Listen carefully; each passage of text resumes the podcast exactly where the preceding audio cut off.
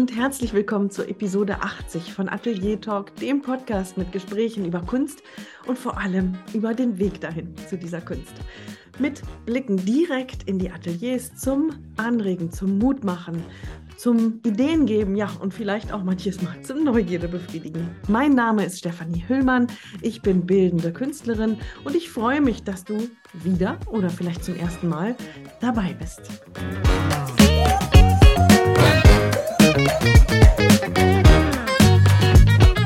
Mein Gast heute ist Shenwei Zhu. Er ist geboren und aufgewachsen in China. Dort hat er auch angefangen, Kunst zu studieren und vor über 20 Jahren ist Chenwei Zhu nach Deutschland gekommen, wo er immer noch lebt und arbeitet. Sein Metier ist die Landschaftsmalerei, in der er es geschafft hat, die chinesische Malerei, die typische traditionelle chinesische Malerei neu zu interpretieren und mit der deutschen romantischen Malerei zu etwas Neuem zu verschmelzen. Aber auch in seinem Alltag scheinen für mich die östlichen und die westlichen Philosophien, also Taoismus, Zen, Heidegger und so weiter zusammengeschmolzen zu sein. Es ist ein sehr, sehr interessantes Gespräch entstanden. Wir haben ein bisschen zu kämpfen gehabt mit der Technik, aber es lohnt sich. Dieses Gespräch hat verschiedene Phasen und ich würde mir wünschen, dass du es bis zum Ende hörst. Für alle, die jetzt neugierig geworden sind und schon am Anfang des Gesprächs mal schauen wollen, wie Shenwei Zhu arbeitet, buchstabiere ich mal seinen Namen. Das ist X-I-A-N-W-E-I und der Nachname ist Zhu Z-H-U. Shenwei ist der erste Künstler, der mir seine zwei Ateliers beschrieben hat. Wir sprechen über seine Art zu arbeiten, seine Routinen, was ihm geholfen hat, in Deutschland Fuß zu fassen, was ihn hier an seine Heimat erinnert hat. Und wir erfahren, warum wir häufiger mal unsere Fleischaugen schließen sollten. Viel Spaß beim Zuhören. Guten Morgen, lieber Janway. Ich freue mich, dass du da bist und dass du dir die Zeit nimmst für den Atelier Talk Podcast. Ganz, ganz herzlichen Dank. Guten Morgen, Stephanie. Freue mich auch. Janway, wir haben uns kennengelernt in der Ausstellung Mensch. Mensch mhm. mit Fragezeichen im neuen Kunsthaus mhm. Ahrenshoop und dort hast du ausgestellt und da habe ich dich ja auch in einem Künstlergespräch kennengelernt zwischen den anderen Künstlerinnen und Künstlern und da habe ich ja schon so einiges über dich gelernt. Zum Beispiel habe ich gelernt, dass du beim Thema Vogue sehr schnell an den chinesischen Wok denkst, ans Kochen. Ja. ich habe gelernt, dass sehr gutes Bier dich von deiner Kindheit bis heute begleitet. Was ja. Dazu kommen wir noch. Ja. Und ich habe gelernt, dass du dich gern mal bei deiner Kunst in einen Felsen oder in einen Berg verwandelst. Mhm. Und dass du inzwischen in einem Atemzug genannt wirst mit einem ganz großen Maler der Romantik, nämlich Caspar David Friedrich. Das ist schon mal richtig viel, was ich gelernt habe. Das war alles sehr spannend, aber ich bin sicher, dass da noch ganz, ganz viel mehr ist. Und ich würde gerne einsteigen mit dir. Wir haben ja einen Podcast, das heißt, die Menschen sehen nicht, sie hören nur. Ich würde ganz gerne anfangen damit, dass du mal deine Kunst uns beschreibst. Wie beschreibt denn der Künstler selber seine Kunst jemandem, der sie vielleicht noch nicht kennt, in wenigen Minuten. Und du kannst gerne, wenn du möchtest, auch in dem Zusammenhang auf deinen Prozess ein bisschen eingehen. Ähm, okay, so es ist nicht so einfach äh, auf Deutsch zu erklären, aber ich versuche das, ja. Also, äh, wenn man meine Bilder nicht sehen, also Hauptsache, die Bilder, die ich beschäftige, sind Landschaftsmalerei. Und diese Landschaftsmalerei ist sowohl, äh, ist nicht traditionell Sinne diese fotorealistische Landschaftsmalerei ist auch keine alte chinesische Malerei, sondern eine, eine Mischung zwischen Westromantikmalerei und äh, traditionelle chinesische Malerei. So eine Mischung. Das ist eine, damit ich vermische die beide äh, Maltradition, um eine neue Art von äh, Landschaftsmalerei zu weiter zu, zu entwickeln oder zu, zu machen. So ist das, so einfach zu sagen. Ja. Mhm.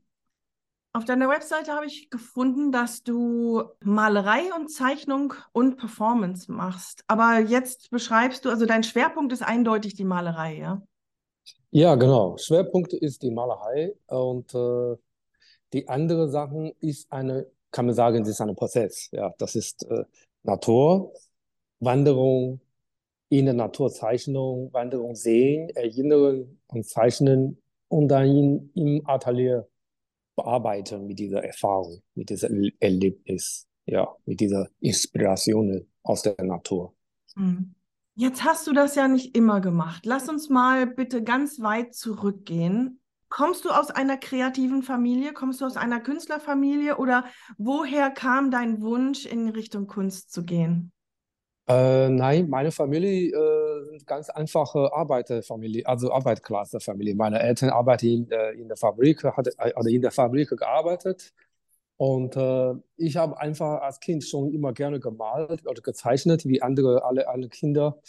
Und ich habe Glück, so in der, als ich glaube zwölf oder dreizehn war, äh, habe ich einen privaten Lehrer als mein Nachbar äh, ja, äh, bekommen. Und äh, dann habe ich bei ihm permanent jede Woche einmal gelernt.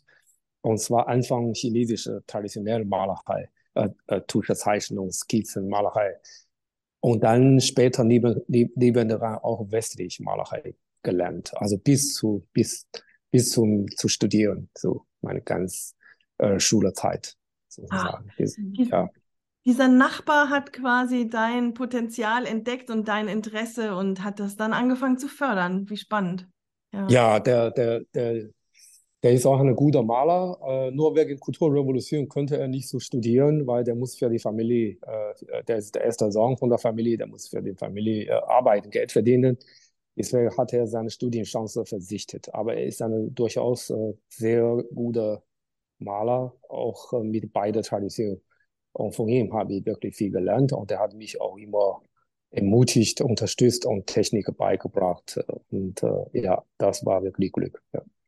Und für ja. deine Eltern war es einfach zu sagen, okay, unser Sohn geht in die, in die Kunst, weil hier im Westen ist es ja so, dass viele Eltern dann ein bisschen, also sie möchten, dass die Kinder glücklich werden, klar, aber gleichzeitig mhm. ist dann auch der Wunsch im Herzen, ja. oh, sollen nicht am Hungertuch nagen und das äh, beißt sich bei uns. Ist das ja. in China genauso? Ja, das ist äh, interessant. Äh, meine Antwort ist, äh, du damals war 70, 80er Jahre, da China hatte noch nie wirtschaftlich noch nicht geöffnet. Das war die anderes. Das war, da gab es kein Geld, kein Marketing, kein Stress, kein, keine solche Denken, Denken an die, an die Zukunft. Du musst lernen, um Zukunft äh, zu finden, dein Leben zu versichern und so weiter. Ja, das ist einfach äh, du, du studierst, was du Spaß hast. Und äh, das ist eins. Äh, waren alle gleiche arm, gleiche reich, kann man sagen.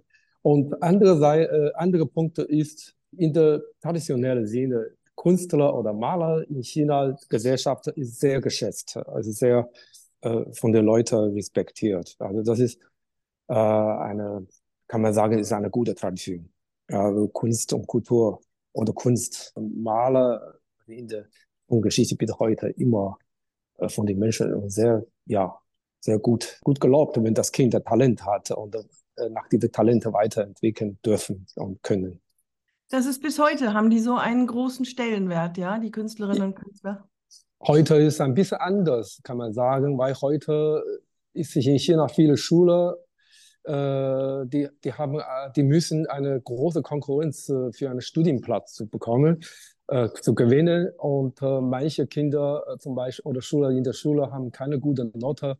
Da haben sie entschieden, okay, dann mache ich Kunst. Da kann man, da muss man gute, keine gute Note haben und dann lernen sie sehr fleißig zeichnen und so.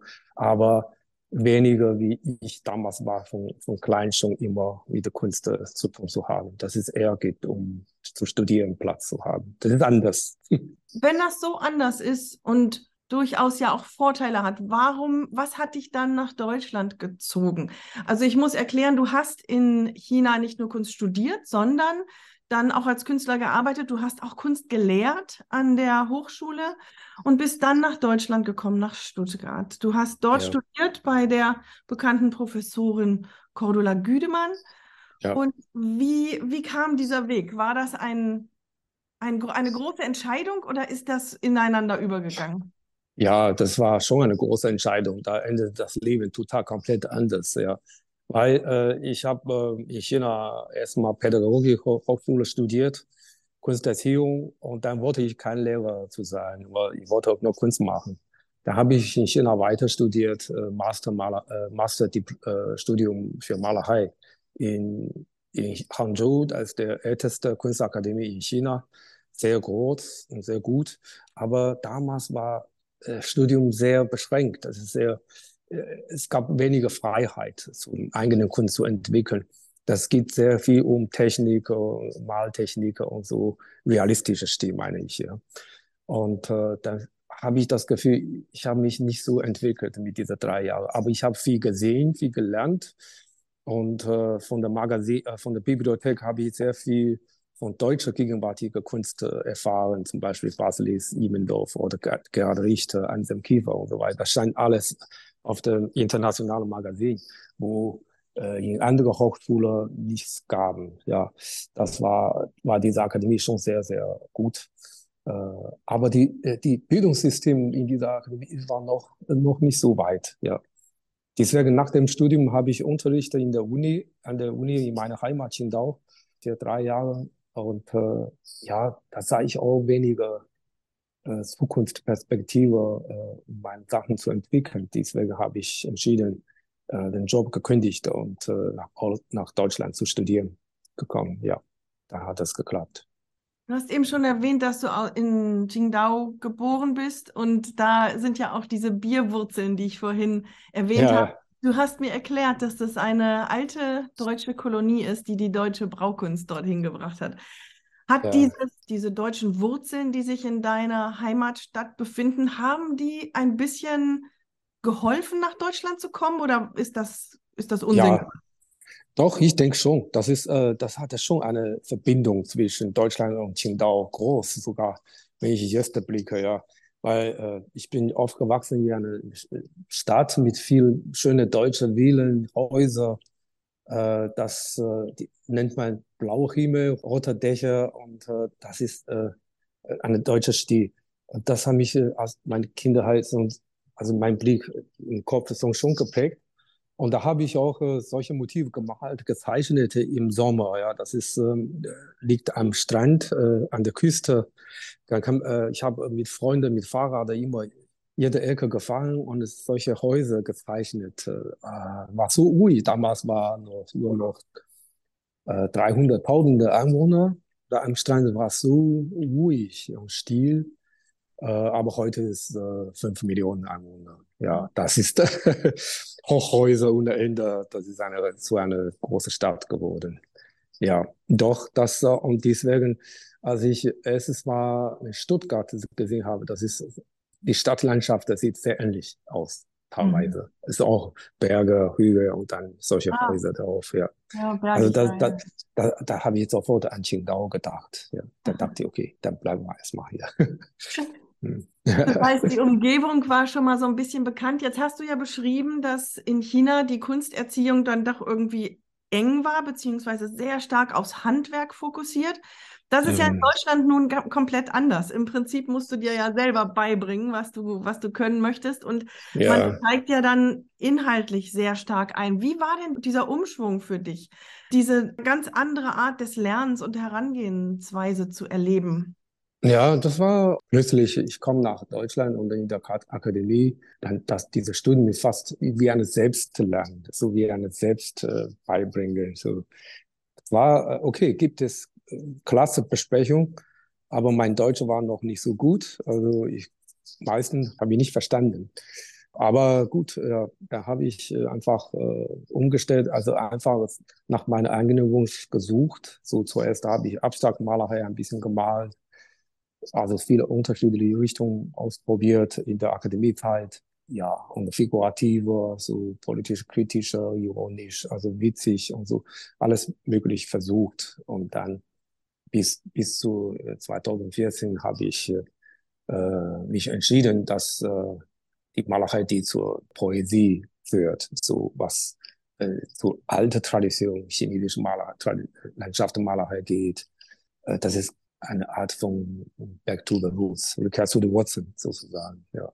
Diesen Schritt mhm. nach Deutschland hast du ja vor über 20 Jahren gemacht und mhm.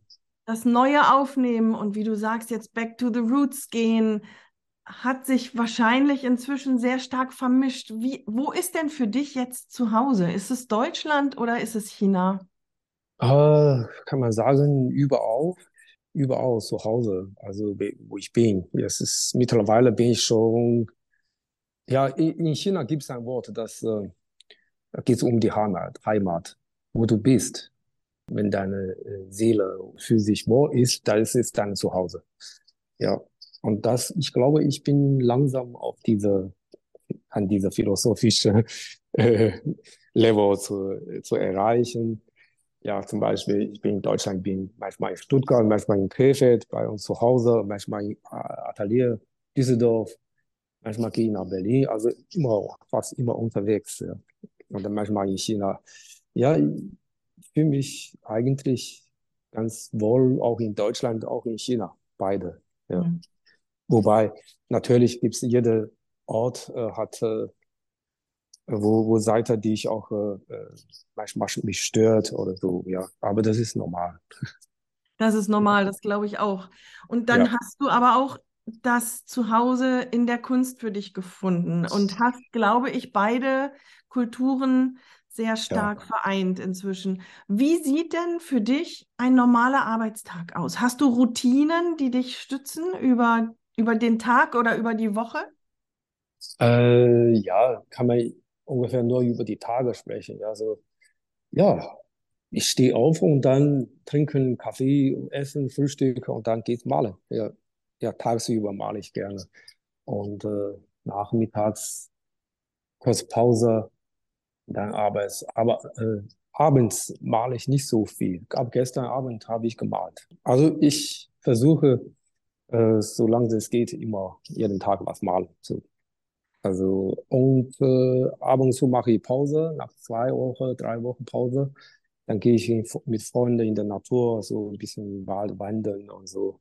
Ja, so ein bisschen andere. Das ist auch Arbeit, kann man sagen. Ja. ja Aber irgendwie, ja, irgendwie die Arbeit, Leben, Leben, Arbeit äh, ist keine Grenzen mehr. Ja. Mhm. Mhm. Dieses Naturerleben und Malen ist, scheint bei dir auch sehr wichtig, ineinander überzugehen.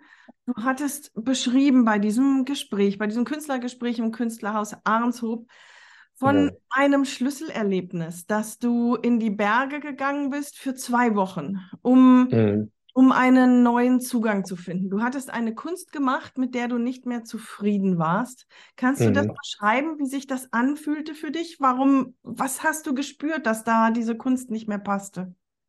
Ja, war damals äh, immer die Zeit, ich habe wahrscheinlich äh, von der Klasse meine Professoren ein bisschen beeinflusst, dass in der Klasse hat, wurde man sehr viel diskutiert über Thema, über Politik, über das und das und so.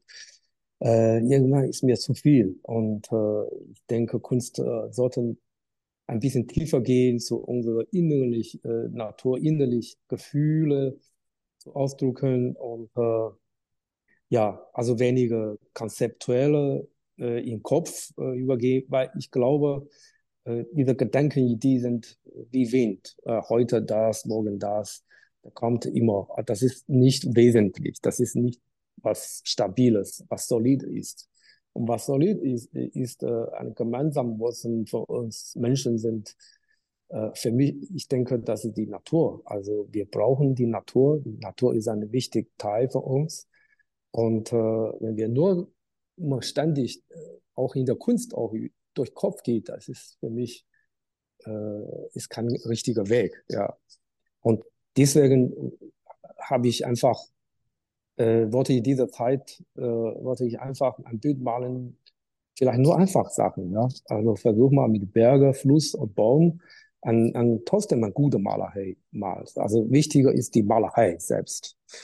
Also wenn du kannst viele Ideen malen, viele Politiker Ideen malen, aber wenn die Malerei schlecht ist, das ist keine gute Malerei. Das ist für mich wichtig.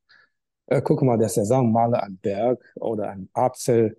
Giacometti malen nur einen Apfel. Das ist ganz, ganz, ganz einfache Sachen, aber große Malerei. Und das, äh, das finde ich äh, für mich äh, ganz, ganz wichtig. Ja, ein Ziel sollte sein. Und äh, ja, und natürlich Natur als Thema ist auch ist eine lange Tradition. Das ist man muss auch immer wieder weiter dieser Weg erweitern. Und ja, das finde ich super. Ähm, ja. Sind das die chinesischen Wurzeln, dass, die, dass das Handwerk einen sehr hohen Stellenwert hat? Das, was du da gerade gesagt hast, dass es ist einfach wichtig, dass die Malerei gut ist. Siehst du, dass es in Deutschland vielleicht manches Mal anders ist? Ja, ich sag mal, also dieser, wir können auch über diese realistische, diese äh, Naturtäuschung sprechen. Also die westliche Malerei ursprünglich wollen äh, die Welt wieder herstellen, also wieder äh, nachmachen, äh, möglichst so echte, wie, wie wir unsere Augen sehen. Normalerweise. Also das ist die Entwicklung von, von der westlichen äh, Malereigeschichte wie ein Foto. Und später, wenn die Fotografie entdeckt wurde oder erfunden wurde, dann äh, die Malerei geht zu anderen Weg. Ja. Aber in der Geschichte von der chinesischen Maltradition war von Anfang an, sagen die, das ist äh, nicht unser Ziel. Unser Ziel ist eine Mischung von Augen und innerlich äh, Welt äh, zu, zu gehen. Also ein Malerei, wenn nur, nur um die, die Dinge so ähnlich zu machen, das ist, ist sehr naiv, weil, weil das ist keine echte Realität. Ja, die Reali erste Realität eigentlich liegt in uns drin. Mhm. Und das in diesem Punkt finde ich ziemlich ähnlich wie, wie Caspar David Friedrich. Diese Idee, die, was er sagte, schließ deine Fleischaugen und dann sieh mit deinen äh, innerlichen Augen das Bild und dann kannst du malen. Und, äh, das ist, das ist ein Weg, der ganz an, also wesentlich unterschiedlich zu, zu einem Weg von Fotografie. Ja. Mhm. ja. Mhm. Du sagtest, und, ja, hm, bitte. Und, und, und Technik, Technik, ich verstehe die Technik, gibt es Kleintechnik und große Technik. Und kleine Technik ist äh, also Maltechnik, also super schön malen, so ja ganz toll, fein und äh, sehr, sehr echt realistisch. Aber große Technik wahrscheinlich sieht untechnisch aus. Das ist äh, ein bisschen taoistischer Begriff, ja. Also große Technik sieht äh, nicht so technisch aus. Ein großer Klang hat keinen Klang. Und äh, großer Perfekt sieht, sieht ein bisschen kaputt aus. Also das ist so, ja. Und es gehört so. großes Können dazu, um. Ja, ja. Größer Können sieht nicht so, nicht so schick aus. Ja. Äh, da muss man, äh, das ist ein sehr hoch Niveau nach der chinesischen Philosophie das äh, schwer zu sagen, da, aber der Profi-Leute kann das sehen. Das ist, ja. Mhm. Du sagtest in diesem Interview auch, dass du zum Berg wirst, wenn du zeichnest, wenn du malst. Du hast beschrieben, diese, was ich eben meinte, dieses Schlüsselerlebnis, dass du diesen Felsen gezeichnet hast und immer wieder und über Stunden und irgendwann ist da etwas passiert, was dich diesen Felsen neu hat begreifen lassen und neu zeichnen lassen. Kannst du das in deinen Worten bitte nochmal wiederholen? Ja, da war, da war ich damals mit äh, Freunden auf den Felsen gesessen. Da haben wir gezeichnet, einfach einen Malausflug. Das ist ein riesiger, großer Felsen vor mir. Und äh, ich habe damals versucht, äh, diese Felsen genau zu zeichnen, äh, so genau wie möglich, so und genau beobachten dann äh, nach, nach einer Weile, so vielleicht eine Stunde oder zwei Stunden, dann bin ich total in dieser, äh, in dieser Situation drin. Ich, mein Bild und den Felsen. Irgendwie habe hab ich das Gefühl, gibt es keine Grenze mehr. Und dann, dann sehe ich die Felsen ganz anders. Und äh, ja, der Geist war total, äh, hat Freude gemacht. Und da habe ich danach ganz äh, eine große Schwung mit Skizzen gezeichnet. Das war eine super gute Erfahrung mit dieser direkte in der Natur gehabt. Und ich habe spontan gesagt, dass in diesem Moment fühle ich mich äh, wie der Berger. Ich bin Berger geworden. Und äh, natürlich, wenn ich jetzt nachdenke in der, im Atelier, manchmal, wenn ich male, unbewusster, wenn ich male, dann, ich glaube, das ist auch ein Prozess, dass wie die Natur malen. Also wie, wie in der Natur, wie, wie, wie der Berg, wie ein Berg oder wie, wie der Fluss oder wie ein Baum. Einfach die Grenzen zwischen ich und Objekt und mein Bild, die Grenze einfach weg. Und dann kommt eine gute Arbeit. Ja, ja ist aber passiert nicht immer. Das ist äh, einfach äh, nur, ist nicht so einfach. Ja. Das wollte ich gerade fragen. Das wollte ich hm. genau fragen. Tauchst du dann jedes Mal ein, wenn du anfängst, von, äh, vor der Leinwand zu stehen? Nicht immer funktioniert das, ja. Ja, ja das, das ist äh, immer ein Kampfprozess. Ja. Man muss durch Bemühungen, muss durch Kämpfen, durch viel, ja, viel Versuch und dann äh, kann man, äh, kann man erlangen. Und äh, ja, zum Beispiel gibt es jetzt, da denke ich an Gedichte von Cold Mountain, ja, von Han Shan. Ja, der sagte, äh, man fragt den Weg zu Han Shan. Han Shan gibt es keinen Weg dorthin, äh, gibt es keinen Weg nach Han Shan. Warum? Weil im Winter gibt es Schnee, im Sommer, wenn Sonne aufgeht, dann gibt es Nebel. Du findest den Weg nicht. Aber warum ich bin da? Ich weiß auch nicht. Du musst aber wie ich bin und äh, du musst auch reingehen dann findest du einen Weg selbst. Das war das Gedicht, also grob auch mit meiner Sprache übersetzt. Ja. Dann kannst du äh, nach, nachher reagieren, diese Gedichte von Cold Mountain. Äh, das war super, weil jede Sache, äh, Kunst oder andere, du musst erst mal reingehen und dann kannst du finden.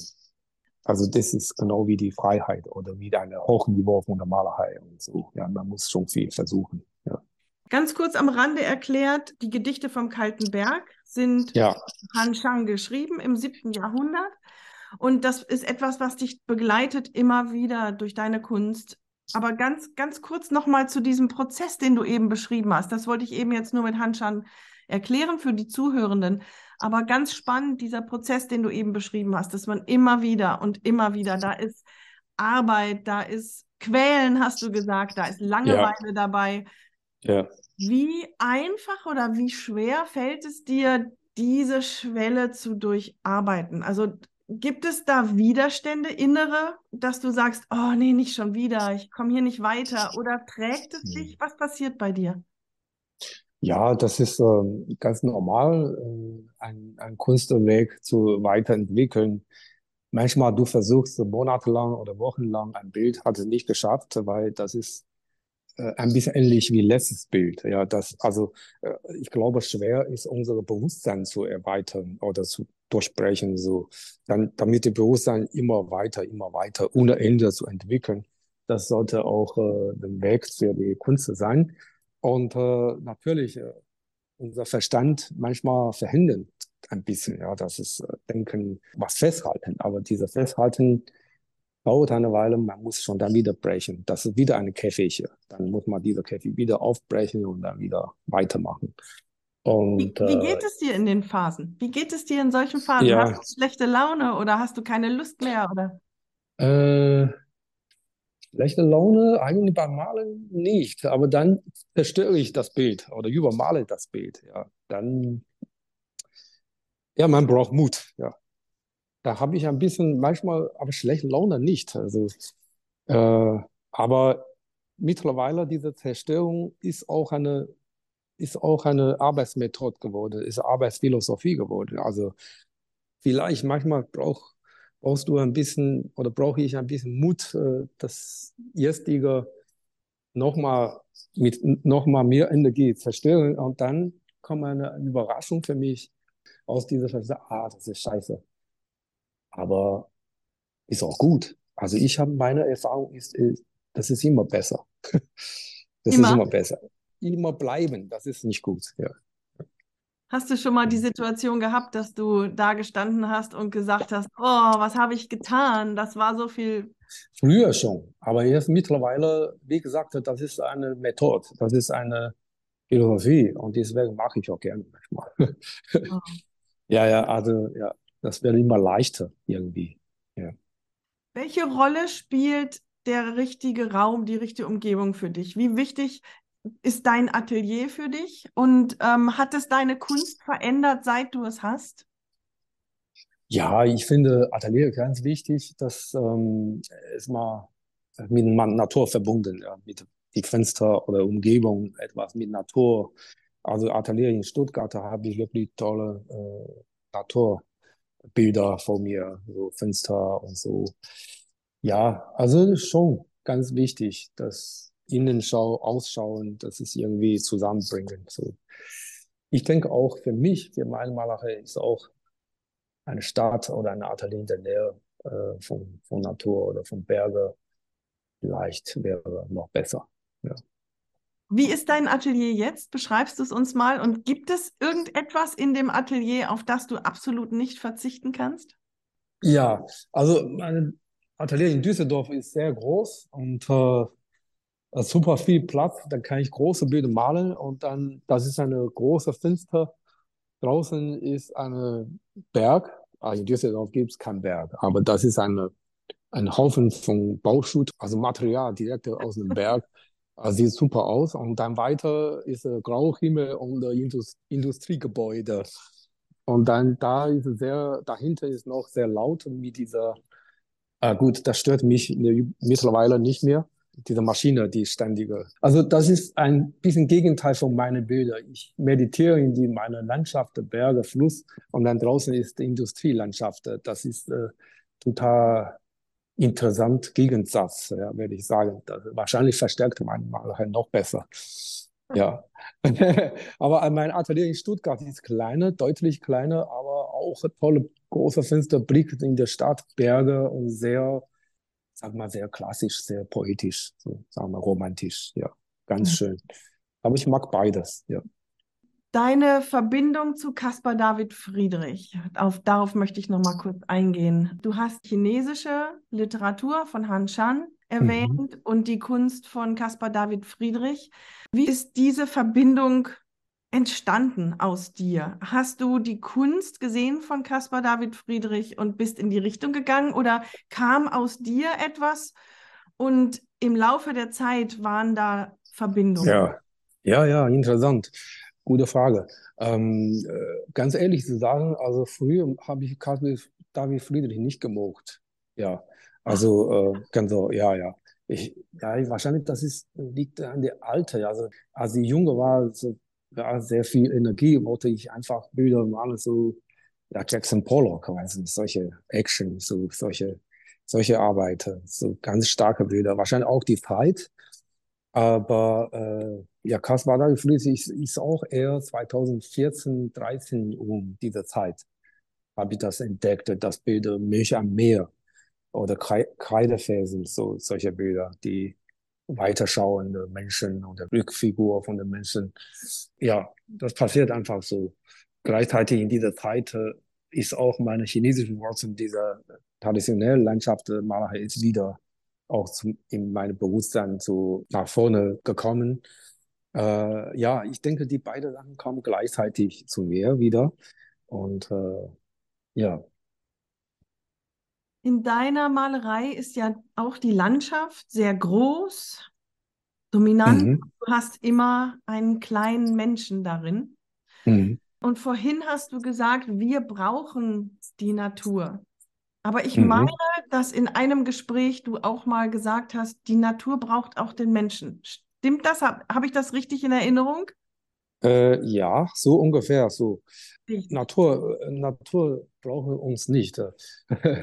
ja, aber eine Landschaft ist nur, nur da, wenn der Mensch da ist. Ja? Wenn, wenn unser Blick äh, sieht, wir mit unserer äh, Kultur, ähm, dann sehen man die Landschaft. Das meine ich. Ich meine, Natur selbst ist sehr neutral. Das ist, das ist, äh, die haben keine Bedeutung wahrscheinlich, die Welt. Ja? Aber wenn wir das sehen, mit unserer Konzepte im Kopf, ja, alles aufgewachsen in unterschiedlichen Kulturkreisen und so. Und dann sehen wir die Landschaft. In diesem Sinne ist, äh, ich kann nur die Landschaft sehen, was ich sie wolle, so, was ich eigentlich sehen muss. Und andere Seite, mh, hm, wir Menschen äh, eigentlich, äh, wir, wir leben in der Stadt und äh, das ist äh, total anstrengend. Und die Natur ist eine einfach unsere Heimat und äh, da gibt uns wirklich eine Entspannung, ein, eine Energie. Es ist eine Quelle, ist wirklich ganz wichtig in diesem Sinne, ja. Meine ich. Ja. Wenn du selber einen Spaziergang machst, wenn du selber die Landschaft genießen gehst, mhm. inwiefern ist dann der Maler immer aktiv? Oder kannst du auch einfach einfach genießen, Punkt? Oder bist du immer im Kopf der Maler auch, der die Landschaft aufnimmt? Ähm, ja, das ist immer wechselhaft. Äh, in der Natur wandern oder spazieren, nachher gucke ich auch Motiv oder denke ich an Motiv, ja. Ähm, aber die, die, die richtige Motiv kommt eher nachher, nachher, nach dem Wanderung, nach dem Erlebnis. Plötzlich äh, ist die Erinnerung da. Und äh, mit dieser Bild oder mit diesem Motiv arbeite ich dann Serie oder, oder Paar. Arbeitest hm. du viel in Serien?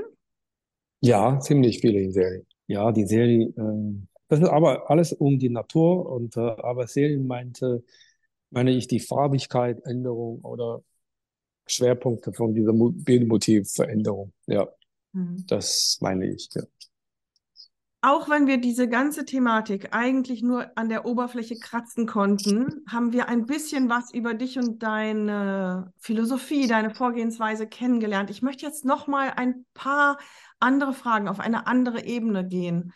Das eine, was mich interessiert, das hat nicht direkt mit der Kunst zu tun, aber wie einfach oder wie schwierig ist es, als chinesischer Künstler in Deutschland zu leben zurzeit? Da sind zwei Regierungen, die sehr konträr sind. Da sind engagierte Menschen. Wie schwierig oder wie anstrengend ist es, wenn du Menschen begegnest? Wie viele Fragen werden dir gestellt? Wie viel Kritik bekommst du vielleicht? Wie viel, ja, dumme Reaktionen, gute Reaktionen? Wie anstrengend ist das?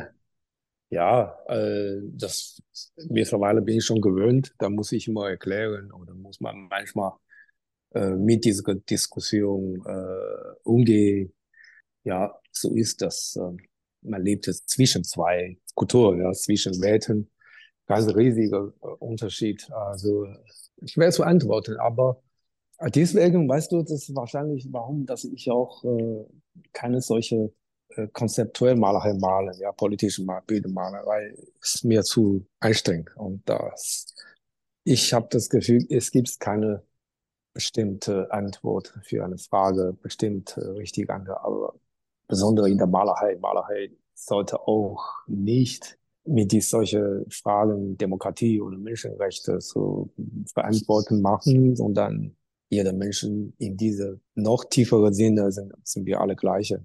Wir haben unterschiedliche Meinungen, wir sind unterschiedlich Erziehungsphase, ausgebildete oder geschichtliche Erinnerung, aber wir haben noch mehr Gemeinsamkeit mhm. als un unser Unterschied. Ja. Super schön gesagt, ja. Danke. Ja. ja. Es gibt eine Rubrik beim Atelier Talk, die heißt Kaffee- oder Tee-Rubrik. Früher hieß sie entweder oder, schwarz oder weiß. Ich möchte ganz gerne dich noch ein bisschen anders kennenlernen. Ich stelle dir drei Fragen, wo du eins aussuchst. Also, das erste ist klar: Kaffee oder Tee? Ja, das ist wie die beiden Maler. Die sind auch immer jeden Tag in meinem Alltagsleben. Ich trinke Kaffee meistens, äh, aber Tee auch. Ich habe auch Tee, schöne Teekanne bei mir. Ja, oh, schöne. Sehr schön. Ja, ja, ich kaufe auch immer wieder schöne Teekanne. Und äh, ja, aber Kaffee ist einfach für dieses Wetter in Deutschland, man braucht Kaffee. Also geht anders nicht. Und wenn du Tee trinkst, ist es dann meistens der grüne? Ja, meistens grüner Tee. Ja, grüner Tee, Jasmin-Tee. Äh, ab und zu auch äh, chinesisch schwarzer Tee. Ah. Ja, äh, rotes Tee nennt man das, weil das ist einfach im Winter gut für Magen. Ja, ja, ja. Ich habe in Stuttgart eine schöne ein Teeblatt. Also, dann fühle ich mich wie wirklich wie zu Hause, wie Chinese, Chinese trinken Tee. Aber wenn man arbeitet, ich merke schon, dass Tee, also man braucht Kaffee. Ah. Vormittags brauche Kaffee, um der Vorenergie zu arbeiten. Das ist körperliche Arbeit. Tee ist eher zu entspannen, finde ich. Ja, ja. Ja, ja loslassen, Gelassenheit. Ah, schön, ja. So eine ja. kleine Insel finde ich immer, ja, genau. Ja, ja. Die zweite Frage, ein bisschen ja. in die ähnliche Richtung kulinarisch. Ich muss Sie fragen, Ente süß-sauer oder Kassler mit Sauerkraut und Knödeln? Okay, also ich esse beide Sachen nicht so viel, ehrlich zu sagen. Ja, äh, ja, ich esse gerne chinesisches Essen, natürlich, ja. Und das Deutsche auch inzwischen, oder?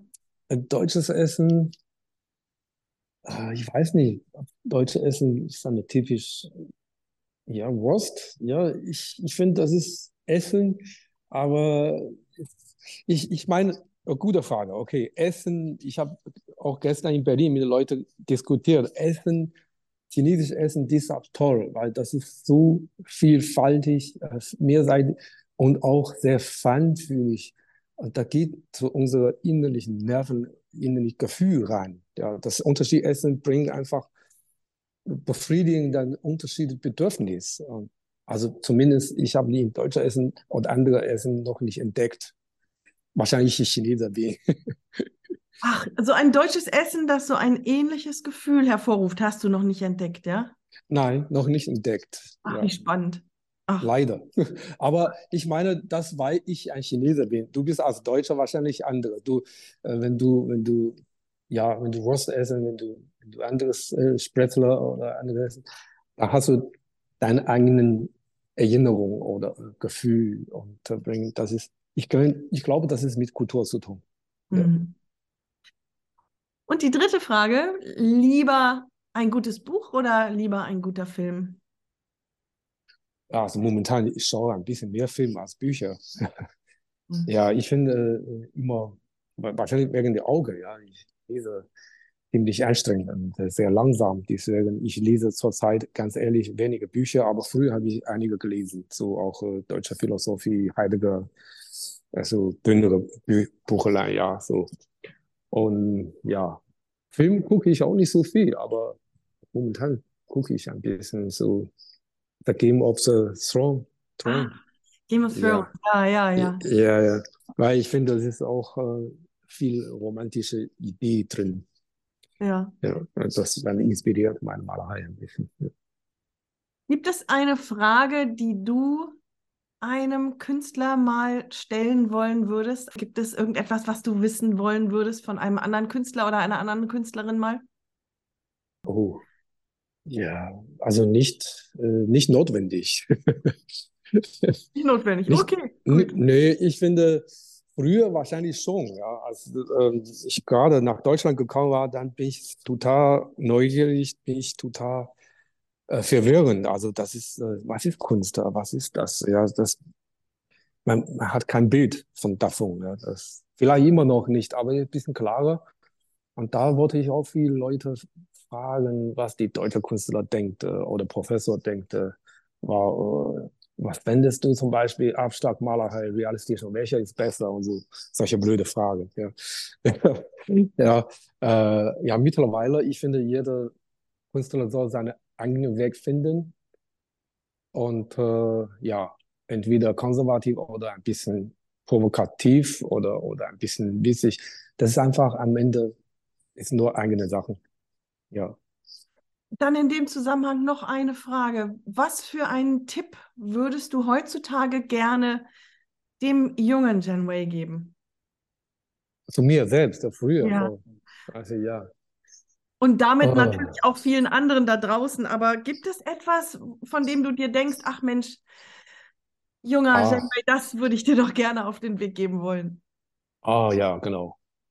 Ja, äh, mach einfach, was du fühlst, was du willst, äh, ohne viel zu überlegen. Einfach mutig.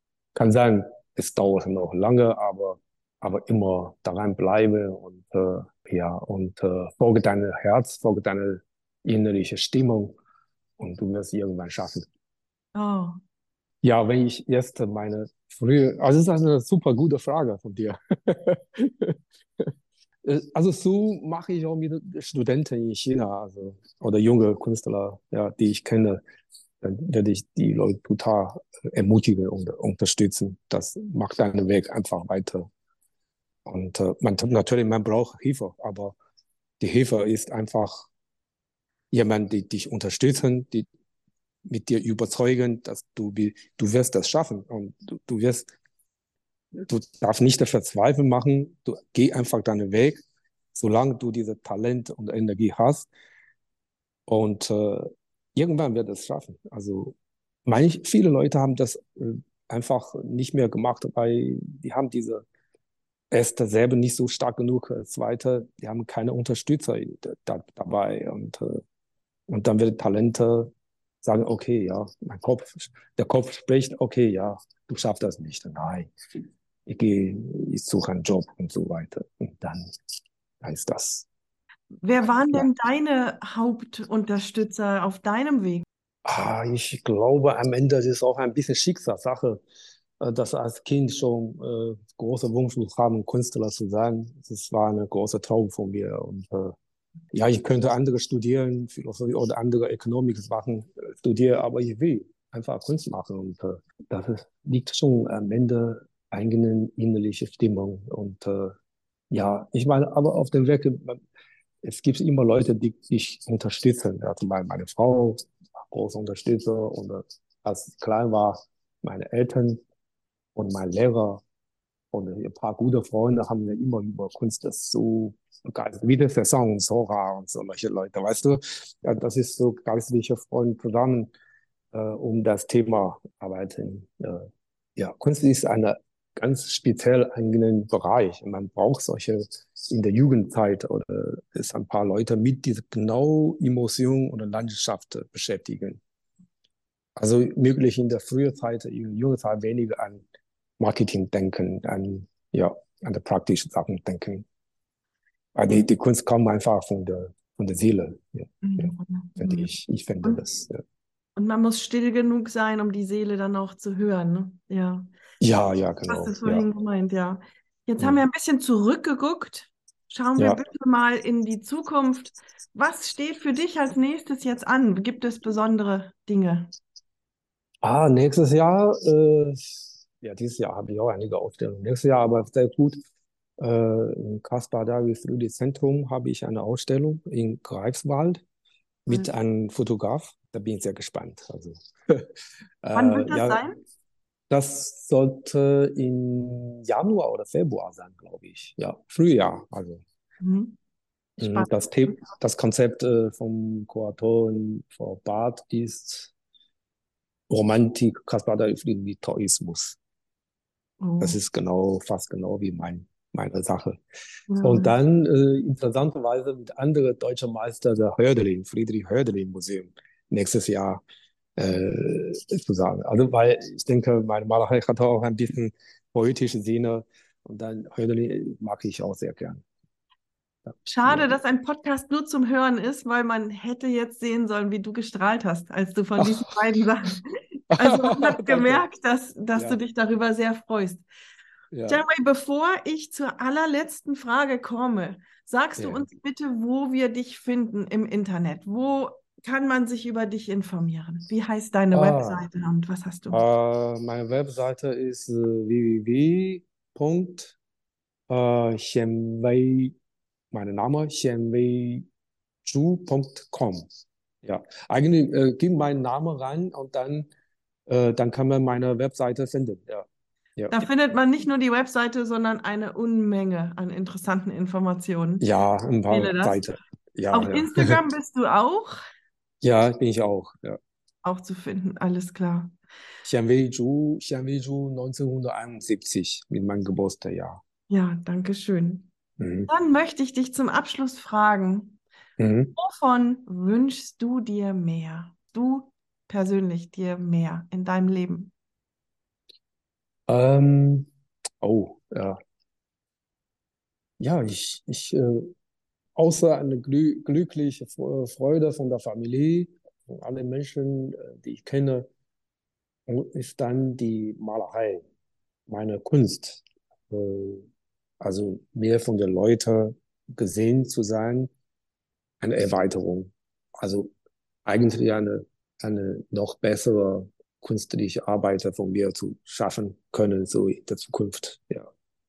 Also folgend das Lebensphase Lebensstufe und immer anderes Bild sehen und äh, nicht aufhören, sondern weitermachen, solange das man kann. Weitermachen und weiter lernen und weiterentwickeln, ja. Genau, ja, ja. Obwohl du schon so viel erreicht hast, obwohl du schon so bekannt nein. Nein, nein, das ist, äh, Kunst ist äh, kein Ende. ja. Kein, kein ja. Endepunkt, ja. Das folgt das Leben, das mit das Leben weiter. Mhm. Vielen lieben Dank für dieses Gespräch. Das hat mir ganz viel Spaß gemacht. Ich habe viel gelernt und ich hatte so das Gefühl, ich schaue rein in eine ganz interessante Welt. So kam es Gott. mir. Danke, Stefan. Vielen Dank Phil, für deine schöne Frage. Ich freue mich auch, dieser Dialog. Finde ich sehr schön. Wenn du jetzt mehr erfahren möchtest über Shenwei Ju, dann empfehle ich dir, den Namen einfach mal bei Google einzugeben. Es gibt eine ganze Menge zu finden. Seine Webseite heißt chenwei-ju.com. Ich habe es im Eingang schon buchstabiert, aber ich mache es nochmal. Das ist X-I-A-N-W-E-I-Z-H-U.com. Auf Instagram heißt er Shenwei Ju 1971, alles in eins durch. Und auch auf der Webseite www.atelier-talk findest du Fotos von seinen Arbeiten, Fotos von ihm und natürlich auch von der Teekanne, die er in die Kamera gehalten hat. Dann bleibt mir an dieser Stelle nur noch, mich ganz herzlich zu bedanken fürs Zuhören. Wie toll, dass du wieder dabei warst oder vielleicht zum ersten Mal. Ja, und dann habe ich doch noch eine kleine Ankündigung. In der nächsten Woche werde ich nicht senden. Ich gehe in eine Mini-Osterpause und bin in der Woche danach wieder zurück mit einem tollen Interview, mit einem tollen neuen Thema. In der Zwischenzeit kannst du dich vielleicht durch die alten Episoden durchhören. Vielleicht ist da noch einiges, was du noch nicht kennst. Oder aber ich bin sicher, es gibt die ein oder andere Episode, die es sich lohnt, ein zweites Mal zu hören. Außerdem kannst du auf der Webseite stöbern, www.atelier-talk.com. Da gibt es einiges über die Künstlerinnen und Künstler zu sehen, eben nicht nur zu hören, sondern auch viele, viele Fotos. Und an der Stelle einen herzlichen Dank auch mal wieder an die Julia Silbermann, die seit einiger Zeit jetzt schon die Webseite betreut. Vielen Dank, Julia. Es macht ganz großen Spaß mit dir. Und, das will ich auch gleich mal erwähnen, Julia hat immer wieder super tolle Ideen. Wenn du tolle Ideen hast für den Atelier Talk, schreib sie mir atelier-talk@ stephanie-hüllmann.com. Und ansonsten, wenn es dir gefällt und du etwas zurückgeben möchtest, dann schenk mir doch bitte fünf Sterne bei Apple Podcasts oder bei Spotify oder wo auch immer du den Podcast hörst und erzähl noch heute mindestens einer Person davon. Okay, dann verabschiede ich mich. In zwei Wochen bin ich wieder da. Bis dahin, mach es gut. Liebe Grüße, deine Stefanie Hüllmann.